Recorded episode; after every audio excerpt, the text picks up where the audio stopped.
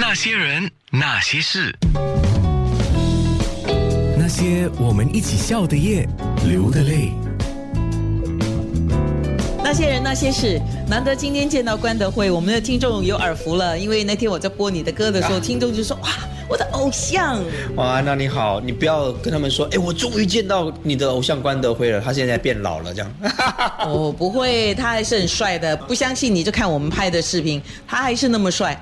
当然，每个人都年纪大了嘛，你你是九十年代的艺人嘛？对对，九十年代初，但是很庆幸的，他们跟我说你现在来发展不错，因为现在流行大叔，欧巴，大叔欧巴，是是是是，没有没有，你们都 keep 的蛮好的。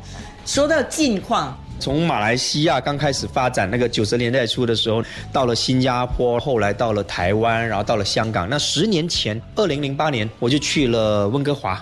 太太、小孩都在那边生活，在温哥华生活了十年之后，现在我又回来亚洲了。这次回来亚洲的重心就不是新马港台，为什么呢？有人跟我说，他说你身为华人艺人，那没有去过内地发展，你不觉得这是你的遗憾吗？想想也是，这个年龄退休也有点太早了哈。所以这一年多来就开始尝试到北京去。你说真正的境况，像我刚刚在马来西亚看到我这个手，大家知道马来西亚刚经历了投票哈，投票。之前我又回去一个电视台做一个很过瘾的那个歌唱比赛评审，他这是一个冠军歌唱比赛。什么叫冠军歌唱比赛？每个歌唱比赛都选冠军啊？不是，你要参赛，你必须是冠军。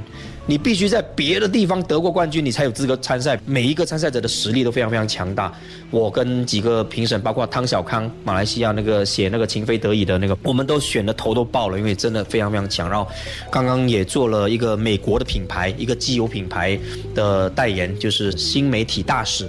这都是最近了，明天就要飞回去北京了。是为什么说明天呢？因为那个时候我是在又一周的母亲节的活动上看到了关德会带妈妈来啊。那当然，我就临时赶紧做安排。我说我可以不可以访问关德辉呀？那么他真的真的真的很给面子，他特别去改了机票留下来给我们做了采访，我们还拍了视频。稍迟的时候，你在我的面部上就可以看到视频。